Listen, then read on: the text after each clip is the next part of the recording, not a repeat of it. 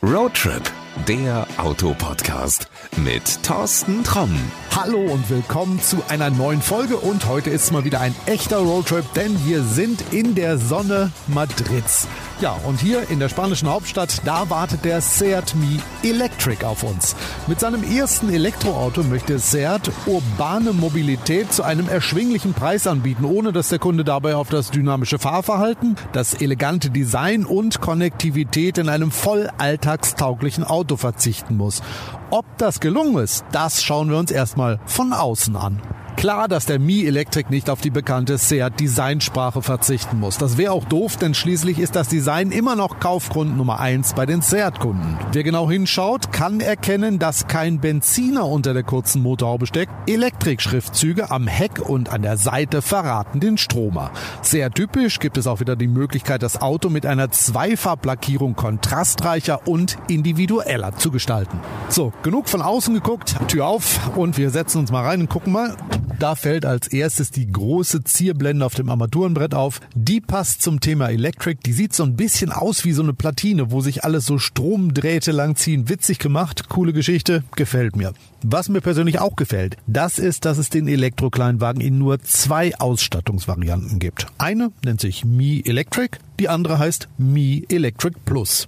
Bereits in der Basis ist er für einen Kleinwagen echt üppig ausgestattet. Elektrische Fensterheber vorne, Zentralverriegelung, eine Vielzahl an Airbags, Klimaanlage, Spurhalteassistent, Berganfahrhilfe, das ist alles serienmäßig an Bord. Dass Seat selbst in der Grundausstattung nicht geknausert hat, das kannst du an Dingen sehen, die es bei anderen Autos oft nur in den Top-Ausstattungen gibt. Zum Beispiel verschiedene Fahrprofile. Im Mi kannst du zwischen Normal, Eco und Eco Plus wählen. Ich habe eben gesagt, ein Spurhalteassistent ist an Bord. Gibt's in vielen Kleinwagen akustisch oder optisch, also dann blinkt es oder hupt es, wenn du aus der Fahrspur kommst. Bei Mi nicht. Der Mi macht genau das, was ein großer macht. Der lenkt dich wieder in die Spur zurück. Also er greift ins Lenkrad ein. Coole Geschichte, gerade in einem Kleinwagen finde ich toll. Bestellst du übrigens die Plus-Variante, kannst du dich außerdem über 16 Zoll Leichtmetallfelgen, getönte Rückscheiben, ein Lederlenkrad und Sitzbezüge mit weißen Ziernähten freuen. Sogar eine Sitzheizung ist an Bord und die Außenspiegel lassen sich elektrisch verstellen und zu guter Letzt auch Nebelscheinwerfer sind dann dabei. Und bei der Plus-Variante ist auch noch ein ordentliches Audiosystem an Bord. Okay, dass das jetzt ein bisschen altertümlich von der Musikauswahl ist, das liegt nicht am Seat Mi Electric, sondern das liegt tatsächlich am spanischen Sender Kiss FM. Die spielen halt eben nur so alte Sachen. Kann man auch, glaube ich, gegen Aufpreis nicht ändern. Hm, aber es ist nicht schlimm. Du kannst in dieser Variante übrigens dein Smartphone mit einbinden. Und wenn du dann auf deinem Smartphone eine App hast, wo du einen etwas moderneren Sender hast, dann kannst du das auch hören. Auch über Apps kann man übrigens Podcasts wie diesen im Auto hören. Wollte ich nur mal erwähnen. Was ich auch nicht vergessen will, ist, wer mag, kann auch noch Dinge wie Assistenz- oder Winterpakete dazu bestellen und dann ist der Mi echt alles andere als ein Kleinwagen. Ich habe ja vorhin schon gesagt, dass Seat das Thema Konnektivität wichtig ist. Der Mi Electric hat als erstes Auto der Marke die neue Konnektivitätslösung namens Seat Connect an Bord. Was kann man damit machen? Naja, unter anderem lassen sich damit diverse Fahrdaten abrufen. Falls du mal vergessen haben solltest, wo du den Mi hingestellt hast, kein Problem, das verrät dir die App. Neben der Parkposition kann die App dir auch sagen, ob du die Türen zu hast, ob du vielleicht auch vergessen hast, die Scheinwerfer auszuschalten. Und mittels des sogenannten E-Managers lässt sich der Ladevorgang planen und sogar die Klimaanlage fernsteuern. Ja, jetzt sagst du wahrscheinlich, pff, wozu brauche ich das? Das ist echt super praktisch. Wenn du das Auto gerade lädst und meinetwegen jetzt im Winter ist es draußen kalt, kannst du das Auto schon mal vorheizen und kommst dann in ein kuschelig warmes Auto. Wenn man in der spanischen Sonne mit dem Auto unterwegs ist, dann kann es natürlich genau umgekehrt sein, dass du sagst, boah, das ist immer richtig heiß in diesem Auto, gerade noch wenn er vielleicht eine schwarze Außenfarbe hat. Auch kein Problem, kann man der Klimaanlage sagen, hey, bitte auf 22 Grad runterkühlen und du kommst in ein richtig schön kühles Auto. Tolle Geschichte. So, jetzt genug der Theorie. Lass uns fahren. Dazu drehe ich den Zündschlüssel um und die Zeitmaschine, die springt schon an. Bis gleich. Kuckuck, da bin ich wieder. Es war diesmal ein kurzer Trip durch Madrid, genau 103,1 Kilometer. Ja, der Mi als Benziner ist ein Stadtflitzer, der praktisch ist, aber auch viel Spaß macht. Und sein elektrischer Bruder steht ihm in nichts nach. Im Gegenteil, der 83 PS starke Elektromotor schiebt aus dem Stand mächtig an. Und wenn du an der Ampel richtig Gas gibst, dann lässt du auch etliche Sportwagen stehen. In nur 3,9 Sekunden ist der Mi Electric bei 50 km/h angekommen. Die gängige Beschleunigung auf Tempo 100 erledigt er genauso unaufgeregt in rund 12 Sekunden. Aber das bitte außerhalb des Großstadtdschungels.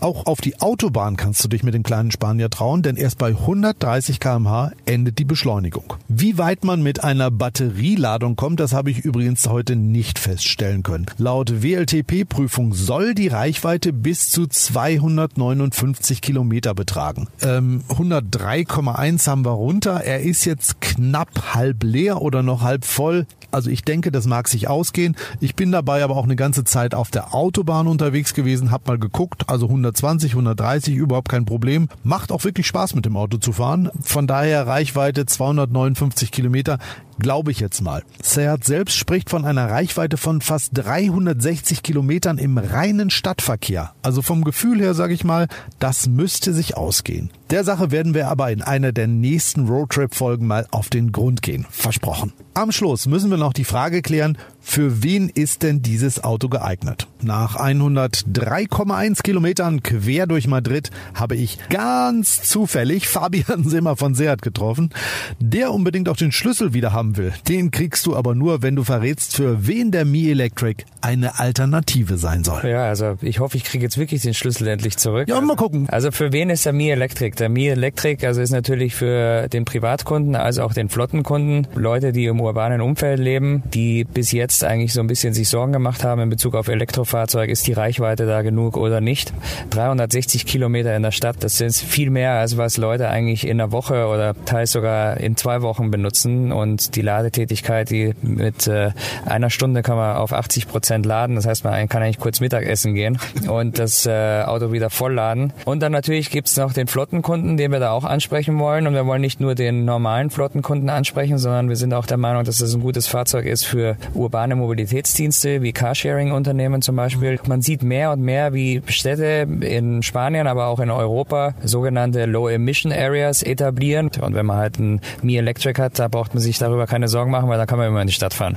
Ich glaube auch so für Menschen, die wie ich zum Beispiel in Detmold leben, also wo du von Stadt Richtung Dorf, Richtung Stadt fährst, da kommst du auch recht weit mit. Also diese 259, ich glaube, die kann ich in den Schatten stellen. Das müssen wir mal ausprobieren. Okay, Lass uns mal über was anderes reden. Gibst du mir jetzt den Schlüssel zurück oder nicht? Nein, kriegst du noch nicht. Ich will noch was wissen. Nein, du hast eben auch noch was von den niedrigen Kosten gesagt. Ähm, was heißt das? Ja, was heißt niedrige Kosten? Das ist einmal Anschaffungskosten und dann geht es um die Unterhaltungskosten. Ich meine, bei Anschaffungskosten, der Preis bei dem Fahrzeug liegt bei knapp über 20.000 Euro. Wenn man die Umweltprämie dann mit dazu rechnet, ist man bei 16.000 Euro. Ich glaube, wenn man das vergleicht mit den ganzen Wettstreitern, die wir haben, die sind weit über 20.000 Euro. Einmal da, glaube ich, offerieren wir einen guten Preis. Dann haben wir natürlich gemerkt, speziell viele junge Kunden, die sagen einfach, ich möchte jetzt nicht irgendwas komplett besitzen, sondern das ist eher mehr Using statt Owning. Da haben wir jetzt auch was vorbereitet, wo es für 145 Euro pro Monat ohne Anzahlung dieses Fahrzeug gibt. Im Leasing für 145 Euro ohne Anzahlung? 145 Euro ohne Anzahlung auf 36 Monate. Verdient ihr damit noch Geld?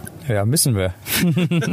Faires Angebot. Das ist jetzt aber auch nicht limitiert, also so irgendwie zum Start oder so, sondern da kann ich mich auch vielleicht in zwei, drei, vier, fünf Monaten entscheiden. Ja, ist jetzt nicht limitiert. Also ich würde jetzt nicht allzu lang warten, aber drei, vier Monate halten wir das Angebot bestimmt. Fabian, mal was anderes. In Deutschland, ja, ich habe mir die Zahlen mal angeguckt, ist Renault mit dem Zoe in Sachen Zulassung ganz weit vorn. Wenn man alle Modelle zusammenrechnet, ist Tesla ganz weit. Wie wird der Mi Elektrik das ändern? Ja, wir hoffen, dass das sich ändert. Wir sind jetzt vielleicht nicht die allerersten, die auf den Markt kommen, aber wenn man jetzt also nicht nur in Deutschland, sondern gesamt in Europa schaut, dass speziell jetzt von Januar bis August ungefähr 75 Prozent Wachstum von Elektrofahrzeugen im Verkauf sichtbar ist und wir jetzt auf den Markt kommen mit einem Fahrzeug, was reichweitenmäßig gut aufgestellt ist, was preislich sehr gut aufgestellt ist. Ich vergleiche mich jetzt nicht mit unseren direkten Wettbewerbern, weil es macht auch keinen Sinn, jetzt einen äh, Mi Electric mit einem Tesla zu vergleichen. Aber wir sind einfach der Meinung, dass wir das passende Angebot zum passenden Zeitraum mit dem richtigen Produkt auf den Markt bringen und damit erfolgreich sein werden. Werden. Ich möchte lieber mit dem Mi in der Großstadt auf Parkplatzsuche gehen als beim Tesla. Ich auch.